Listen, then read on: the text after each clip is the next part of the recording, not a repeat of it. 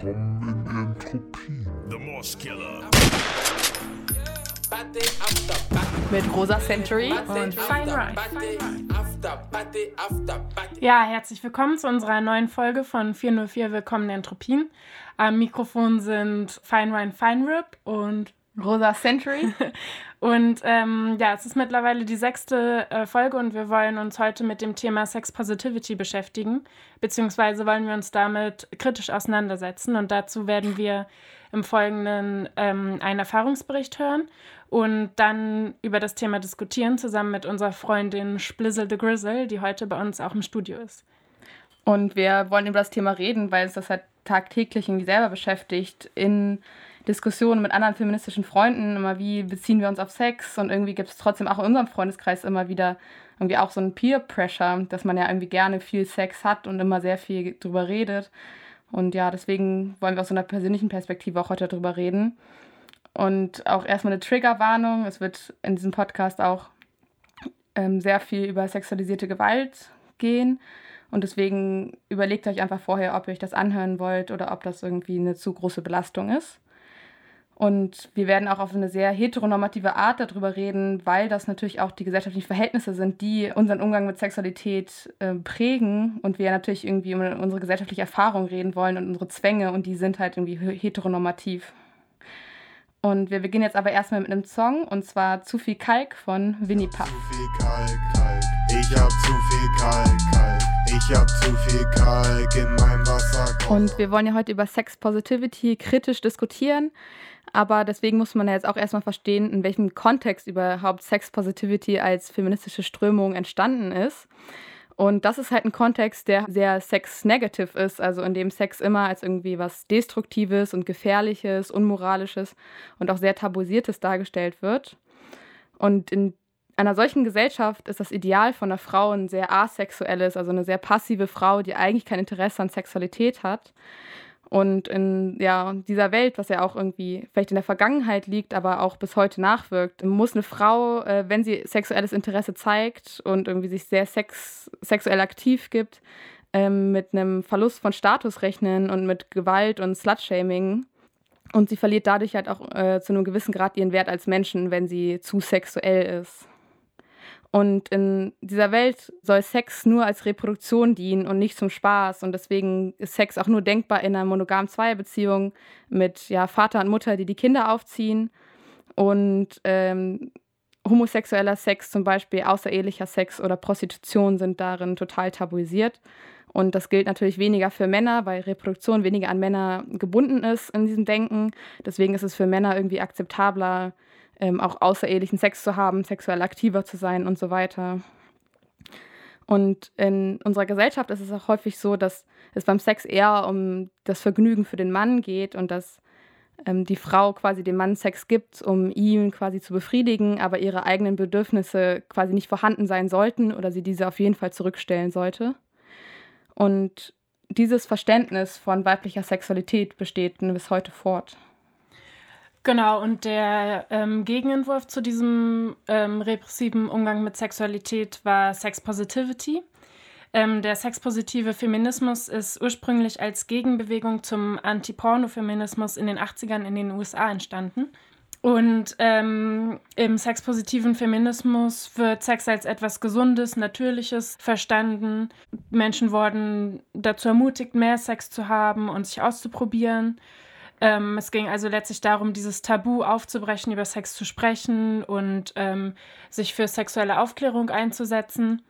Außerdem wurde dieses heteronormative Verständnis von Sex gebrochen, also jede Geschlechtsidentität wurde akzeptiert und ähm, jede sexuelle Orientierung wurde supported, solange darin keine uneinvernehmliche Gewalt stattfand. Und genau, gerade Frauen und auch Transfrauen sollten einen positiven Bezug zu ihrem ähm, eigenen Körper und ihrer Sexualität erlernen und sollten auch ihre Bedürfnisse aussprechen können und ähm, Spaß am Sex haben. Also so der weibliche Orgasmus wurde erstmal benannt, dass es den gibt und auch irgendwie als Ziel für Sex gesetzt. Das wurde sich massiv gegen Slut-Shaming ausgesprochen. Also Frauen sollten nicht dafür fertig gemacht werden, dass sie mit mehreren Männern schlafen. Also alles in allem kann man sagen, dass Sex nicht nur nicht mehr nur fürs Kinderkriegen ein Mittel war, sondern ähm, zum Beispiel dann auch über Masturbation gesprochen wurde und ähm, gesagt wurde, dass das was Natürliches ist, was viele Menschen machen, wofür man sich nicht schämen muss. Und ja, wie schon gesagt, ähm, der sexpositive Feminismus hat sich gegen den ähm, Anti-Porno-Feminismus gewandt, also auch Pornografie wurde als etwas ähm, Gutes und Progressives aufgefasst. Ähm, außerdem hinterfragt Sex Positivity Besitzansprüche, ähm, die gerade ja äh, häufig Männer Frauen gegenüber haben und wegen denen ähm, Menschen in Beziehungen bleiben, obwohl das für sie eher schädlich ist. Ähm, also die Leute sollen selber entscheiden können, ob sie monogam sein wollen oder auch andere Beziehungsformen haben wollen, wie zum Beispiel, äh, ob sie polyamorös sein wollen oder ja in offenen Beziehungen sein wollen. Und das sollen die Menschen eben ähm, für sich selber ausmachen miteinander und nicht äh, sich von der Gesellschaft aufdrängen lassen. Ja, und heute könnte man zum Beispiel sagen, so Tinder gäbe es auf jeden Fall nicht ohne die Sex-Positivity-Bewegung, dass Menschen einfach aufeinandertreffen, um Sex zu haben. So, das hätte früher wahrscheinlich nicht so funktioniert. Äh, man kann also sagen, dass ähm, Sex Positivity alles in einem, ein progressiver Ansatz äh, gegen die Unterdrückung von vor allem weiblicher Sexualität ist und ähm, auch gegen die gesellschaftliche Ächtung von Homosexualität, ähm, die ja auch leider noch ähm, weit verbreitet ist.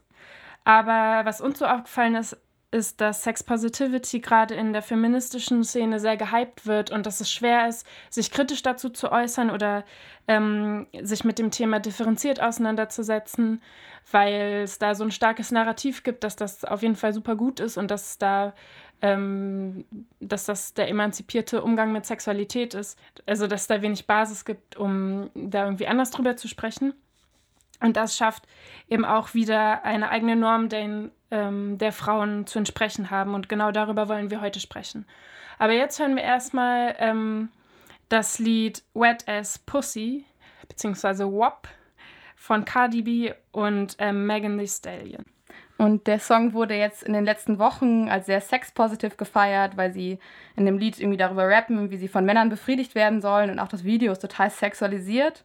Aber es wird halt irgendwie sehr positiv wahrgenommen aus so einer feministischen Ecke, weil es ja in der Sexualität äh, in dem Song sehr viel um eine weibliche Perspektive geht. Also das Zentrum der Sexualität ist eine Frau und nicht wie in anderen Hip-Hop-Songs der Mann. Und natürlich gab es deswegen auch sehr krasse Kritik von so reaktionären, konservativen Kräften, die dann gesagt haben, ja, das ist irgendwie ein perfektes Beispiel, um zu zeigen, äh, wenn Kinder ohne Gott und starke Vaterfigur aufwachsen.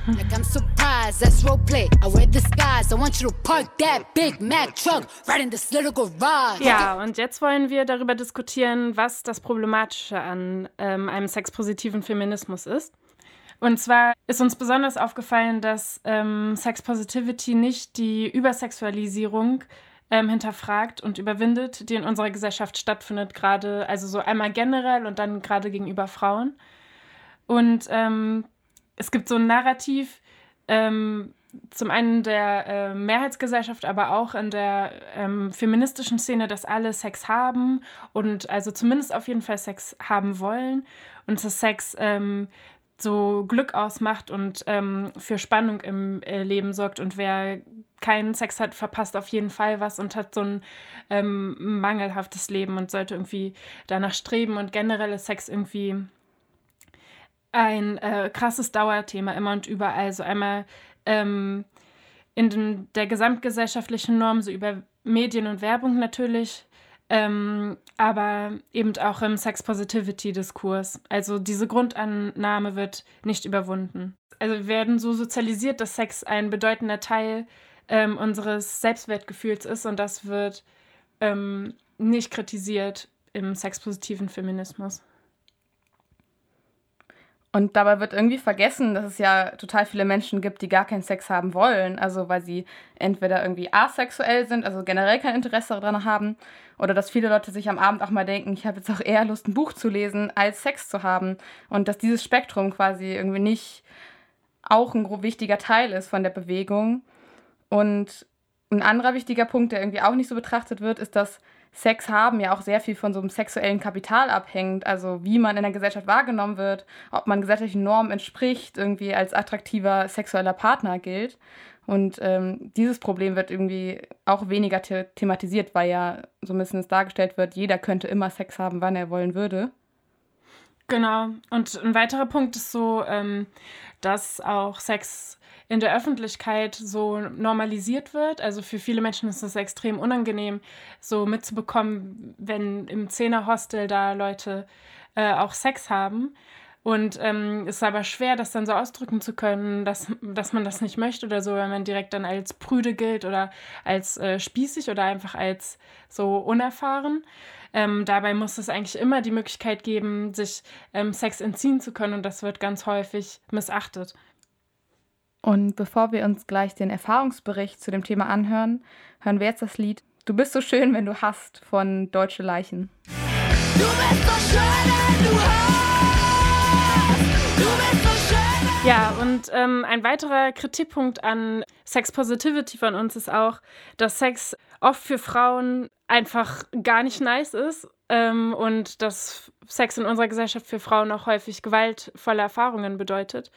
Ähm, und um das beispielhaft zu verdeutlichen, hören wir jetzt einen Erfahrungsbericht von Lissy. Ich bin Lissy. Ich bin 24 Jahre alt. Mein voller Name ist Alicia Claire. Ich bin weiß, cis-Frau und heterosexuell. Ich möchte gerne anfangen mit der Tatsache, dass ich mich, solange ich mich zurückerinnern kann, in meinem Körper nie wohlgefühlt habe. Und ich glaube, dass es sehr wichtig, über Körper und wie man sich mit seinem Körper fühlt zu sprechen, wenn es um Sexualität geht und auch wenn es um Sex Positivity geht. Ich kann mir nicht so richtig erklären, warum, aber die Idee, mit anderen Menschen zu schlafen, war für mich immer was, was so sehr entfernt war, wie wenn man so klein ist und so denkt, ja, Führerschein und Autofahren, das ist sowas für richtige Erwachsene oder so. Und so hatte so auch mein so mein Gefühl so für wer hat Sex und wer nicht. Das sind so richtige Erwachsene und so bin ich nicht. Und als ich 15 war, habe ich äh, jemanden kennengelernt, in den ich sehr verliebt war, mit dem ich dann auch zusammen war. Und damals hatte ich schon bereits diesen Eindruck oder wurde mir vermittelt, dass ich so zu spät dran bin und dass andere Menschen viel mehr Erfahrung hatten und dass es auf jeden Fall auch peinlich ist. Und zusätzlich zu meinen eher konfusen oder so undefinierbaren Ängsten hatte ich aber auch so was sehr Reales und zwar, dass ich eine extrem empfindliche Haut habe, was eben auch den Intimbereich betrifft, dadurch, dass ich sehr hell bin. Und deswegen war Sex nochmal zusätzlich für mich mit so potenziellen Schmerzen und oder der Angst vor Schmerzen verbunden. Und ich habe mich in der Beziehung mit diesem Typen sehr unter Druck gesetzt gefühlt. Ich erinnere mich zum Beispiel an eine Situation, da saßen wir in der Bahn, ich, er und noch ein anderer Freund. Und dieser andere Freund hat dann gesagt zu ihm, ja, Strumpfhosen sind schwer auszuziehen, ne? Ich hatte an dem Tag nämlich eine Strumpfhose an und das hat er so kommentiert. Und wir haben dann beide nichts gesagt und dann hat er gesagt, ah ja, okay, aus eurer Re Reaktion schließe ich jetzt, dass ihr noch nicht miteinander geschlafen habt. Und hat dann so gelacht und dann habe ich mich mega geschämt. Aber auch dieser Freund selber hat damals extrem psychischen Druck auf mich ausgeübt, auf verschiedene Arten und Weisen und mich so immer so versucht zu überreden, mit ihm zu schlafen.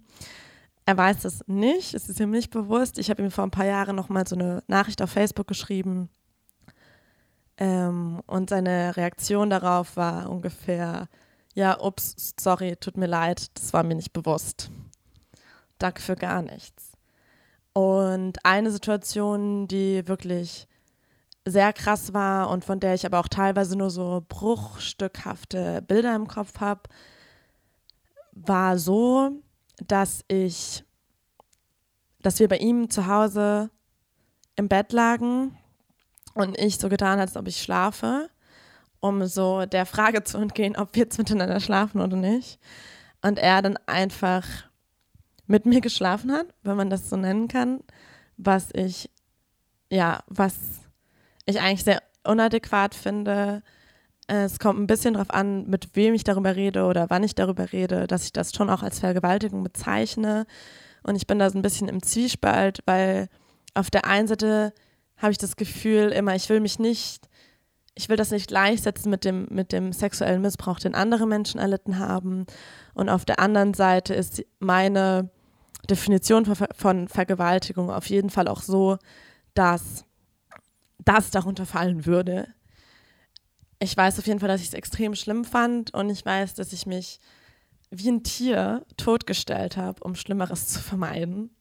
Das war das Gefühl, was ich hatte. Er hat auch kein Kondom benutzt und ich bin dann irgendwie, ich glaube, am nächsten Tag heulend im Regen nach Hause gelaufen und hatte dann auch noch kurz Angst, schwanger zu sein. Eine andere Situation, die das auch ganz gut verdeutlicht, war, als er, wir hatten einen super großen Streit und er hat dann zu mir gesagt, dass ich gefälligst dankbar sein soll, dass er noch da ist und mit mir zusammen ist, obwohl wir ja nicht so richtig miteinander schlafen. Und dass er das dann heißen muss, dass er mich wirklich liebt. Und ich habe mich so richtig schuldig gefühlt und mich so richtig geschämt. Ähm, was anderes, was ich aus dieser Nacht höchstwahrscheinlich mitgenommen habe, ist HPV. HPV ist eine extrem verbreitete Geschlechtskrankheit. Das könnt ihr gerne googeln, wenn ihr da mehr dazu wissen wollt. Ist auch sehr wichtig, dazu viel zu wissen. Ähm, für diesen Kontext. Diese Krankheit macht bei vielen Leuten gar keine Symptome. Bei mir schon. Ich hatte Genitalwarzen, was extrem wehgetan hat bei mir. Und ich habe da extrem drunter gelitten. Ich habe ganz lange ich bin kein Fahrrad gefahren. Ich hatte einen Großteil meines Lebens keine Hosen an, weil es äh, nicht erträglich war. Und es gibt so ein paar Cremes, die man gegen diese Kondylome nennen die sich, benutzen kann. Das hat alles nichts geholfen. Ich habe mich wirklich jahrelang damit rum, rumgeschlagen und habe das dann irgendwann lasern lassen, was dazu geführt hat, dass ich noch viel krassere Schmerzen hatte als davor und das ist auch bis heute nicht wirklich verheilt. Und was das mit mir gemacht hat, war, dass ich mich extrem mangelhaft gefühlt habe. Weil in unserer Gesellschaft sind wir nur ein vollwertiger Mensch, wenn wir Sex haben können. Und keinen Sex haben zu können, ist ein absolut inakzeptables Defizit. Ja, ich habe mich einfach vollkommen wertlos gefühlt und habe auch dann wirklich lange Menschen, Männer, Männer nicht an mich rangelassen und ich hatte auch immer das Gefühl, ich darf nicht auf jemanden zugehen, weil ich habe nicht das Recht dazu, weil wenn ich Interesse zeige, dann heißt es ja auch, dass ich mit denen schlafen muss und wenn ich das nicht kann, dann darf ich das auch nicht machen. Und ich habe angefangen, diese HPV-Story, die ich habe, so ein bisschen als Test einzusetzen und dann immer Leuten, Männern, die Interesse an mir hatten, das so hinzuklatschen und zu sagen, hey, okay, du, du, meinst, also du findest mich cool, ähm, guck mal hier und das wird, glaube ich, ziemlich anstrengend und dann zu gucken, wie die reagieren. Und das war sehr interessant, die Reaktion darauf, reichend so von extrem schlimm und extrem schmerzhaft zu ganz okay. Ähm, mit das Krasseste war, dass ein Typ zu mir gesagt hat, ich wäre ein Waste of Ass, weil er nicht mit mir schlafen konnte oder ich es nicht wollte. Oder auch, dass Menschen sich einfach wieder von mir abgewendet haben. Was schon krass ist, wenn man so merkt, okay, ein Großteil von meinem Wert in dem Kontext, in dem ich lebe, in der Gesellschaft, in der ich lebe, in meinem Umgang mit Männern, hängt halt davon ab, ob ich sexuell verfügbar bin und dieser Wert ist auch höher als der meiner Person. Also offensichtlich ist es wichtiger, mit mir zu schlafen, als mit mir Zeit zu verbringen, um mich kennenzulernen. Und was mich trotzdem so ärgert oder was für mich auch so eine große Diskrepanz erzeugt, ist, dass ich, trotzdem ich mich selbst so mangelhaft äh, begreife, dass ich trotzdem immer so sehr sexualisiert werde und auch von Menschen, die mir sehr nahe stehen und Leute, die ich mag und mein Vertrauen da immer wieder sehr krass missbraucht wurde. Ein Beispiel dafür wäre Zum Beispiel hat mal ein Freund bei mir übernachtet und dann darum gebeten, in meinem Bett zu schlafen, was mir relativ egal war, weil ich der Meinung bin, dass das gehen muss. Und ist mir dann aber immer näher gekommen. Und ich wollte das nicht und ich habe es auch gesagt. Aber ich konnte es trotzdem nicht so richtig verhindern, weil man ja auch als Frau gewohnt ist, dass man sich so verhalten muss, dass sich andere Menschen nicht zurückgewiesen fühlen. Und ich wollte auch nicht rausgehen, weil ich mich nicht aus meinem eigenen Bett vertreiben lassen wollte. Und das Krasseste, was dieser Typ in der Situation zu mir gesagt hat, war, ähm, du machst es doch jetzt nur nicht, weil du Angst hast. Weil der Typ nämlich eine Freundin hatte. Das war seine Logik. Weil ich mich nicht traue. Ähm, wir sind heute nicht mehr befreundet, aber es ist auch sehr selten, dass ich wirklich so konsequent dann auch Menschen, die massiv meine Grenzen überschritten haben, von mir selbst aus dann auch aus meinem Leben wirklich äh, gestrichen habe. Und für mich hat dieser massive Druck von außen und dieser generelle Zwang, sich immer zur Wehr setzen zu müssen gegen Menschen, die Druck auf mich ausüben, die sich physisch mir nähern auf eine Art und Weise, wie ich es nicht möchte und das immer abwehren zu müssen, hat auch auf jeden Fall bei mir dazu geführt, dass ich überhaupt nicht unterscheiden kann, was mein Bedürfnis ist und was ich eigentlich will und mit wem ich eigentlich schlafen will und wann und wie. Und dass ich das überhaupt nicht mehr differenzieren kann und das finde ich auch extrem heftig und extrem schade. Meine Krankheit, mein Problem hat mich wirklich mein Leben lang extrem beeinflusst und das eben vor allem in einem Klima, wo mir klar gemacht wurde, dass wenn ich nicht sexuell verfügbar bin, dass ich dann keinen Wert habe. Und ich finde das extrem problematisch und ich will, dass darüber mehr gesprochen wird. Und das machen wir jetzt. Was wir gerade gehört haben, ist ein Beispiel von Erfahrungen, äh, die eine Frau in unserer Gesellschaft macht. Ähm, aber jede Frau macht in unserer Gesellschaft ähm, Erfahrungen solcher Art. Und Deswegen ist das, was wir gerade gehört haben, kein Einzelfall, obwohl diese Erfahrungen so persönlich und intim sind und individuell sind sie trotzdem die absolute Norm und extrem universell. Und das macht es noch schwieriger, also so dass sie so persönlich sind, macht es noch schwieriger, diese Themen anzusprechen und ähm, sich darüber auszutauschen und darauf aufmerksam zu machen, dass die Situation von Frauen in unserer Gesellschaft ist, dass sie solche Gewalterfahrungen machen müssen. Und deswegen finde ich es auf jeden Fall echt cool, dass Lissy das hier gemacht hat, dass sie uns von ihrer Erfahrung erzählt hat. Und Lissy ist jetzt auch bei uns im Studio und wir wollen jetzt zusammen diskutieren über die Problematik von Sex Positivity. Hallo Lissy. Hallo. Ähm, vielleicht bleiben wir einfach mal direkt bei dem Thema von so negativen Erfahrungen, die man als Frau mit Sex macht. Also wir haben natürlich irgendwie sehr persönlich gerade von dir darüber gehört, aber was sind für dich auch noch so andere Punkte, an die du da denkst? Ja, also das Erste, was ähm, auch mit in meinem Erfahrungsbericht äh, rauskommt, ist natürlich, dass man, wenn man Sex hat, hat, wenn man sexuell aktiv ist, dass man in der Regel als Frau ähm, Angst haben muss, schwanger zu werden. Und eine Schwangerschaft ist natürlich ein krasses gesundheitliches Risiko und eine psychische Belastung, aber natürlich auch wieder eine große Verantwortung, was man dann äh, macht, wenn man äh, schwanger ist, ob man das Kind bekommt, ob man es nicht bekommen will. Und wenn man das Kind bekommt, selbst in der Partnerschaft oder auch wenn man äh, wechselnde Partner hat und dabei schwanger wird, wird höchstwahrscheinlich die ganze ähm, Care-Arbeit, also die Arbeit für das Kind, an einem selbst äh, hängen bleiben. Und das finde ich auf jeden Fall ein ähm, riesen, riesen Thema, was es irgendwie schwierig macht, als Frau ähm, entspannt äh, Sex zu haben. Und Männer haben ja diesen Druck einfach nicht so beim Sex, weil denen kann es ja ein bisschen egal sein, äh, ob sie jemanden schwängern, den sie nie wiedersehen danach. Ja, auf jeden Fall.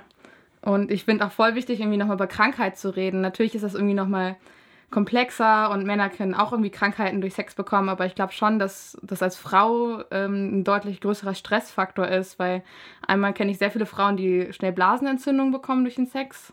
Also man setzt sich da schon immer einem gesundheitlichen Risiko aus. Und auch ähm, das Ansteckungsrisiko von HIV ist zum Beispiel doppelt so hoch für Frauen und auch bei Herpes liegt das Ansteckungsrisiko viermal so hoch für Frauen als für Männer, weil Frauen ähm, ein erhöhtes Verletzungsrisiko haben beim Sex, wodurch sich die Krankheiten leicht übertragen. Und gleichzeitig haben Frauen ja viel krassere Spätfolgen durch diese Krankheiten, zum Beispiel wie bei HPV, ähm, wodurch Frauen äh, Krebs, Gebärmutterhalskrebs bekommen können und Männer größtenteils äh, keine Spätfolgen haben. Und HPV ist der Virus, über den wir vorhin schon äh, in Lissys Erfahrungsbericht gehört haben. Und ich glaube, dass Frauen schneller krank werden durch Sex hat schon auch eine biologische Dimension. Also so Sachen wie Frauen haben einen kürzeren Harnweg und kriegen deswegen schneller Blasenentzündung.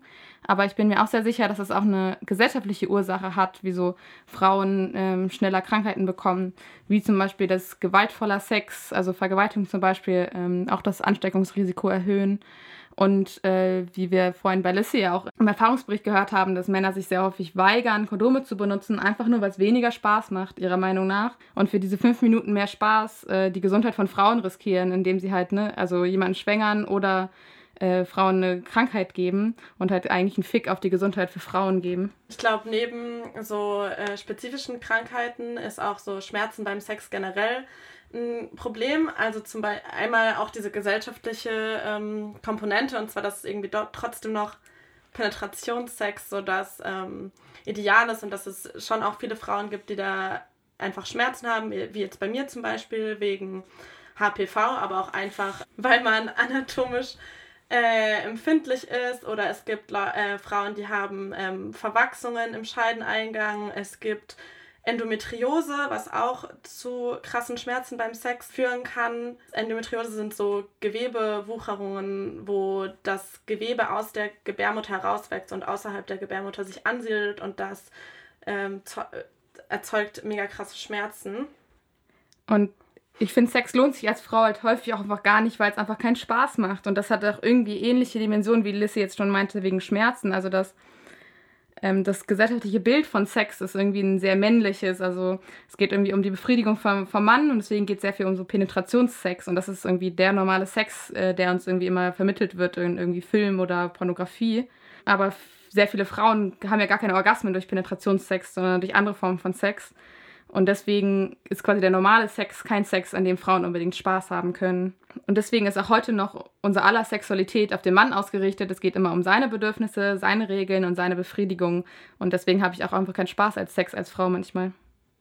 Ich fand es auch äh, voll krass. Ich habe vor ein paar Jahren so einen Artikel gelesen, wo drin stand, dass äh, die Definition von ähm, schlechtem Sex für Frauen und Männer mega krass auseinandergeht. Und zwar dass es bei Männern heißt, dass sie nicht kommen und dass es bei Frauen heißt, dass sie ähm, Schmerzen beim Sex hatten.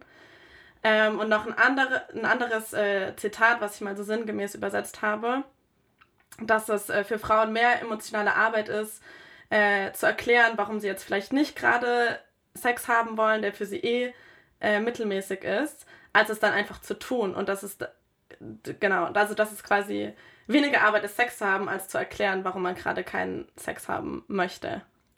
Und ich finde, das ist eigentlich, also wenn man das so hört, klingt das wie so voll der große Punkt, den irgendwer macht in irgendeinem Artikel, aber eigentlich ist das ja so sehr die Norm. Und weil man darüber nicht richtig spricht, klingt das so, ähm, als wäre das so eine große Erkenntnis. Und ähm, da muss man ja auch noch sagen, dass äh, leider für Frauen meist nicht nur wenig Spaß ähm, beim Sex resultiert, sondern vor allem auch ähm, häufig Grenzüberschreitung und Vergewaltigung. Es gibt ja diese Phrase oder dieses, dieses, ähm, diesen Leitspruch No means no, den man auch oft irgendwie in Clubs äh, auf Toiletten sieht, so damit irgendwie Männer nochmal daran erinnert werden, wieso die Regeln sind, keine Ahnung. Ähm, und äh, dieses Nein, äh, was Frauen aussprechen, wird ja schon oft genug äh, missachtet.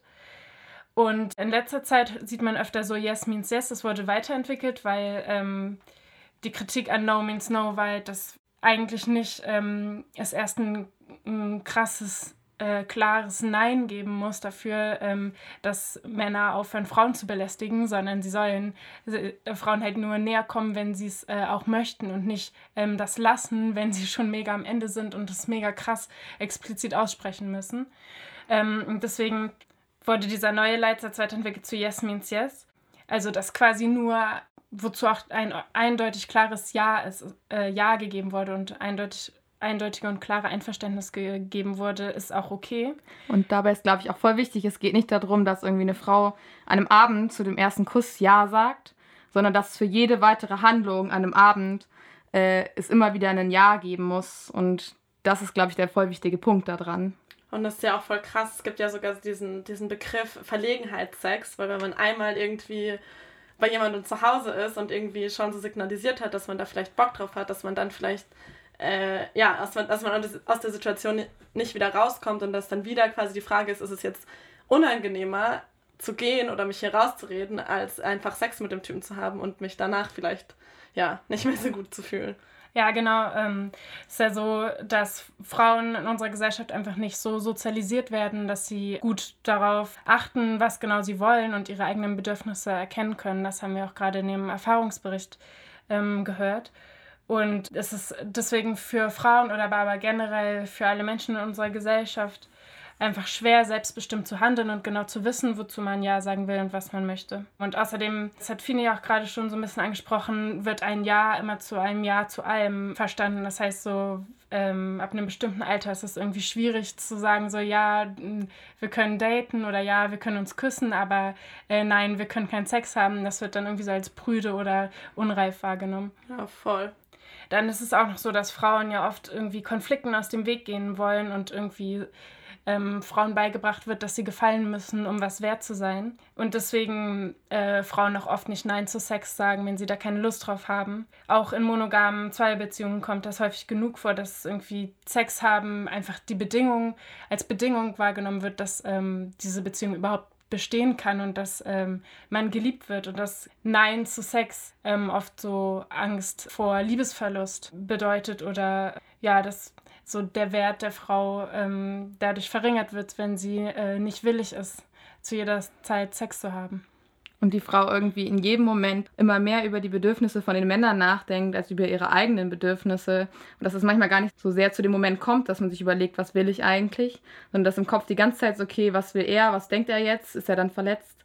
Und dass es überhaupt gar nicht mehr zu dieser Reflexion über einen selbst kommt. Ja, voll. Ähm, ich finde auch noch voll den wichtigen Punkt, dass ja das Ziel auch so ein bisschen ist, dass ähm, Emotionen und Sexualität so getrennt voneinander verlaufen und dass vor allem auch, wenn äh, man gerne mit äh, mehreren Partnern oder Partnerinnen Sex haben will und auch ohne diese emotionale Bindung oder ohne eine Beziehung.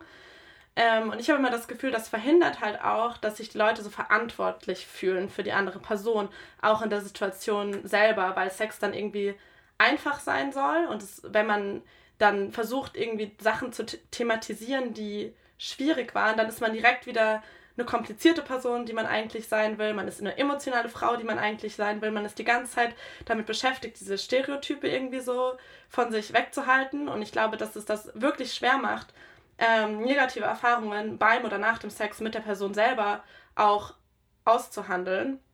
Und ähm, wir haben da auf jeden Fall auch äh, Freundinnen von uns gefragt, die gesagt haben, okay, sie hatten halt irgendwie One-Night-Stands und irgendwie alles immer toll und so, aber wenn man dann so in die Details geht und so richtig nachfragt, dann kommt doch irgendwie oft raus, okay, eigentlich ähm, habe ich mich in der Situation mega unwohl gefühlt und ich hätte es lieber nicht gemacht oder aus irgendeinem Grund habe ich mich dann trotzdem mega kacke gefühlt, als ich nach Hause gegangen bin. Und ich glaube, diese emotionale Unabhängigkeit, die vor allem ähm, als Ideal so an Frauen ähm, herangetragen wird, weil die immer als so sehr abhängig und emotional abgestempelt werden, ist ein krass schwieriges Ideal, weil Abhängigkeiten immer eine Rolle spielen in allen zwischenmenschlichen Beziehungen und, und einfach äh, so Sachen wie, wie selbstbewusst bin ich, wie gut kann ich äh, mich behaupten und wie gut kann ich irgendwie auch mit Ablehnung und so umgehen, auch in diesen sexuellen, intimen Situationen eine Rolle spielen, weil man ja immer irgendwie ähm, ja, emotional ist. Ja, also wie, wie sich gerade herausgestellt hat, ähm, ist die Gesellschaft einfach noch nicht so weit, dass Frauen darin ähm, entspannt und äh, sicher Sex haben können. Ähm, weder bei One-Night-Stands noch in Beziehungen, aber es wird eben in diesem sexpositiven Ideal so getan, als wär für, hätten Männer und Frauen irgendwie da den gleichen, die gleiche Startposition. Und ähm, als müssten, oder wäre es deswegen irgendwie auch komisch, wenn Frauen nicht genauso gerne Sex haben würden wie Männer. Und nach dem schweren emotionalen Thema hören wir uns jetzt erstmal Musik an. Ähm, und zwar den Song Female von Sampa the Great.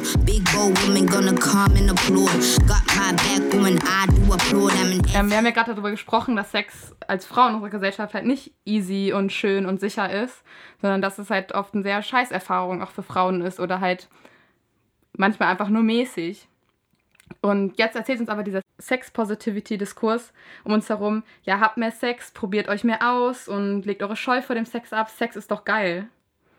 Und das ist irgendwie so ein neues Ideal der perfekten emanzipierten Frau, dem wir alle so entgegenstreben. Und das ist natürlich auch nicht so, dass die ganze Zeit jemand sagt, äh, ihr müsst das machen, um irgendwie cool zu sein, aber es ist halt so Peer Pressure und Peer Pressure fällt, hört halt nicht auf, irgendwie mit 18, wenn man irgendwie, keine Ahnung, die Schule aufgehört hat und jetzt plötzlich erwachsen ist, sondern Peer Pressure ist so eine Dynamik, die sich durch das ganze Leben zieht und genauso auch in feministischen Kreisen, obwohl hier ja sozusagen das Ideal ist, dass man emanzipierte Entscheidungen trifft, also zum einen emanzipiert irgendwie von der Gesellschaft und zum anderen eben nochmal eman emanzipiert äh, konkret, was äh, Sex angeht.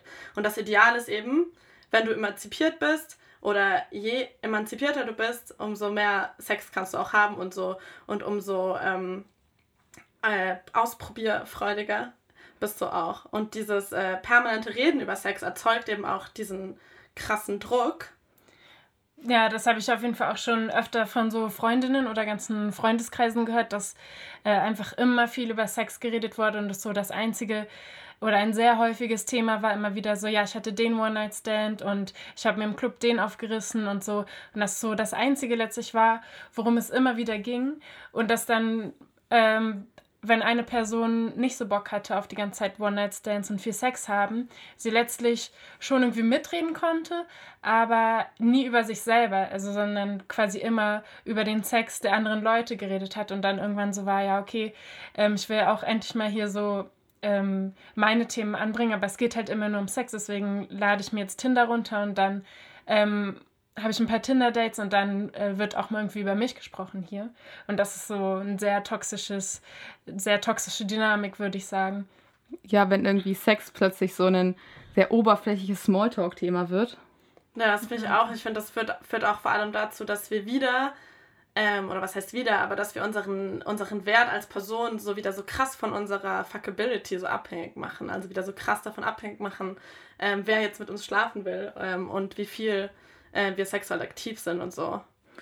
Und ich glaube halt auch, dass dieser Sex-Positivity-Diskurs um uns rum dazu führt, dass voll viele Frauen gar nicht mehr darüber nachdenken, oder das haben sie vorher aus einem anderen Grund nicht, und jetzt in so einem Sex-Positivity-Diskurs denkt man auch wieder nicht darüber nach, was sind eigentlich die eigenen Bedürfnisse, was möchte ich jetzt konkret in diesem Moment, sondern dass man auch so einen innerlichen Druck hat, wieder so einem feministischen, diesmal feministischen Ideal zu entsprechen und das so anzustreben, halt so für einen selbst, aber natürlich auch nach außen hin diesem Bild zu entsprechen. Und gleichzeitig würde ich auch sagen, was wir jetzt auch irgendwie aus der letzten Diskussion über Lissys Erfahrungsbericht und irgendwie dieser Gewalterfahrung als Frau in dieser Welt mit Sex äh, gelernt haben, ist, dass es ja auch ein Bedürfnis gibt, sich dem zu entziehen. Also sich nicht dieser Gewalterfahrung, dieser Möglichkeit einer Vergewaltigung oder von Schmerzen auszusetzen und zu sagen, ich hätte vielleicht insgesamt im Leben schon Lust auf Sex, aber ich entscheide mich jetzt einfach dazu, es nicht zu tun. Ich entscheide mich dazu, nicht so oft Sexualpartner zu wechseln, sondern wenige zu haben, denen ich mehr vertrauen kann. Ähm, oder halt einfach wirklich seltener und gar keinen Sex zu haben. Und das ist irgendwie ein sehr, würde ich sagen, häufiges und total legitimes Bedürfnis in dieser Gesellschaft.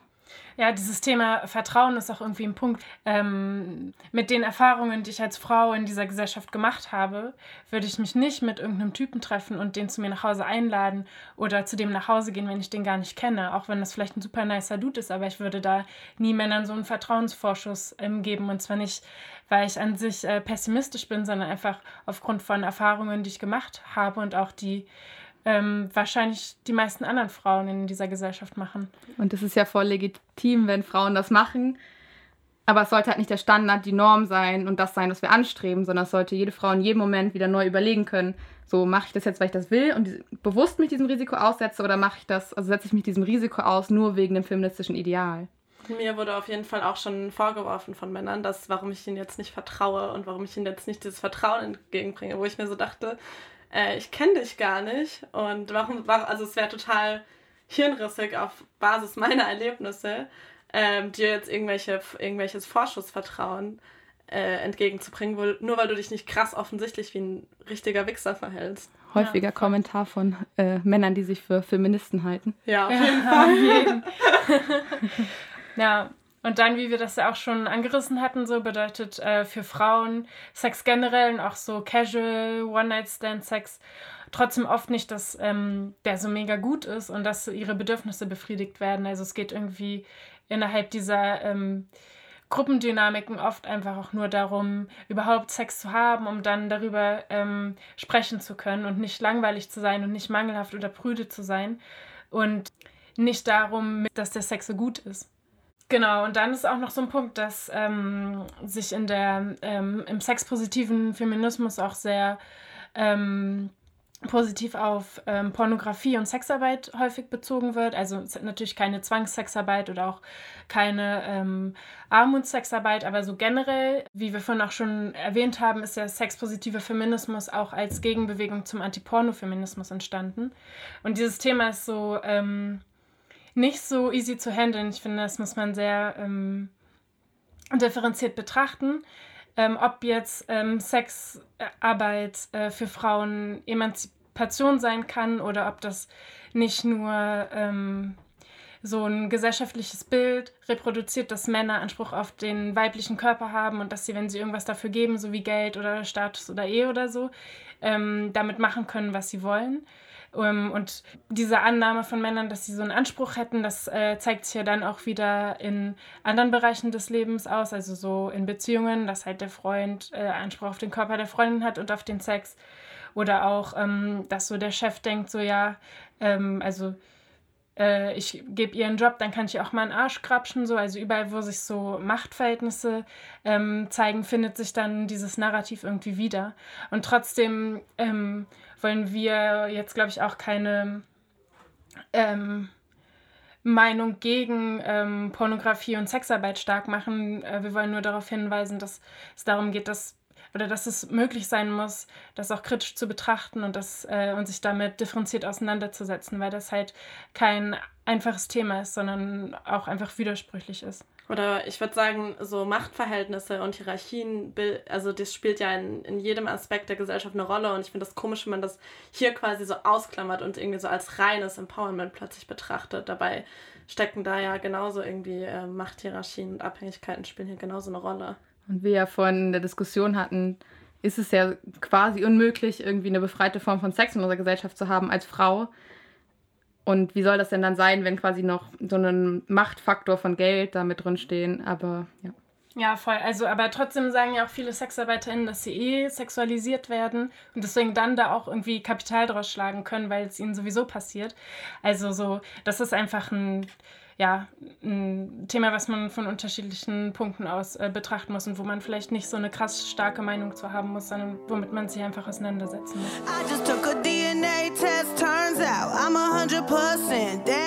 Und ich würde sagen, als unser Fazit würden wir auf jeden Fall festhalten, dass Sex Positivity voll äh, den wichtigen Einfluss auf irgendwie Diskurse in Deutschland hatte oder auch also überall auf der Welt ähm, dass es irgendwie natürlich sich irgendwie für sexuelle Bildung eingesetzt hat, die ja voll wichtig ist, irgendwie als Schritt zu einer mehr selbstbestimmten Form der Sexualität.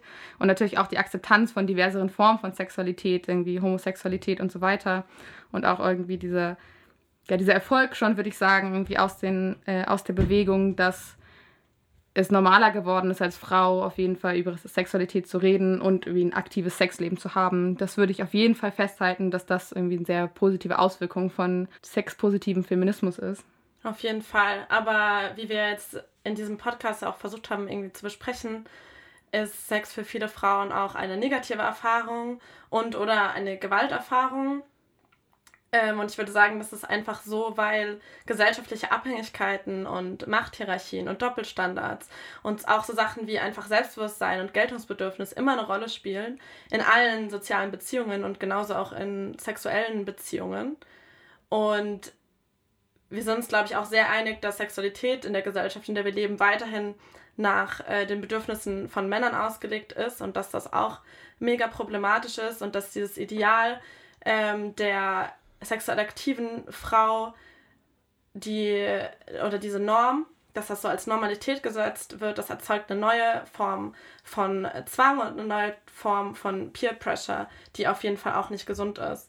Und ich würde sagen, das Ideal von sexueller Befreiung bleibt auf jeden Fall ähm, erstrebenswert, Aber so zu tun, als wäre das bereits Realität in einer Gesellschaft, die eigentlich durchstrukturiert ist von patriarchalen Machtverhältnissen, das schließt alle aus oder setzt alle unter Druck, für die Sex entweder eine negative Erfahrung, eine Gewalterfahrung ist oder denen einfach Sex so richtig egal ist.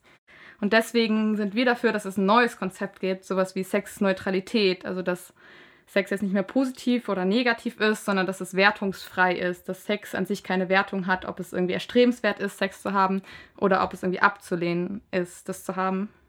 Und äh, wir sind auch der Meinung, dass es sich lohnt, ein bisschen zu hinterfragen, wie man über Sex redet, ob es darum geht, sich irgendwie auszutauschen ähm, und Tabus zu brechen und irgendwie darüber zu reden, was nicht so gut läuft oder wie Erfahrungen von anderen, gerade Frauen sind, ähm, um sich gegenseitig zu empowern und zu solidarisieren. Oder ob es doch irgendwie darum geht, ähm, sich selbst darzustellen und sich als ähm, nicht langweilig, sondern spannend und ähm, emanzipiert darzustellen, was den Hype um Sex noch weiter reproduziert. Also letztlich wäre das Ziel, dass Menschen und gerade Frauen keinen äh, Selbstwert mehr daraus ziehen, ob sie Sex haben oder nicht, aber dass das nicht so easy ist, ähm, das haben wir auch schon angesprochen. Ähm, ja, zum Abschluss würde ich gerne betonen, dass das für uns eine sehr persönliche Auseinandersetzung war, die letzten Monate und auch irgendwie ja, uns sehr viel Anstrengung gekostet hat. Und wir, glaube ich, auch schon sehr hinter dem stehen, was wir so gesagt haben, aber dass es uns auch bewusst ist, dass das ein kontroverses Thema ist. Und deswegen freuen wir uns auf jeden Fall über Austausch und Feedback mit euch. Ihr könnt uns gerne auf unserem Instagram-Account kontaktieren. Und zwar heißen wir auf Instagram 404 Willkommen in Entropien. Genau, also ja, vielen Dank an Spizzle the Grizzle, dass du da warst. Es war ähm, mir eine Ehre.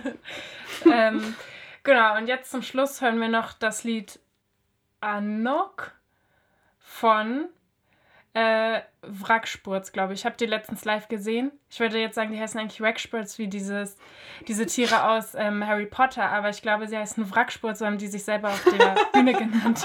Das ist eine Band aus Leipzig, die ist ganz nice. Check die out. Okay, ciao.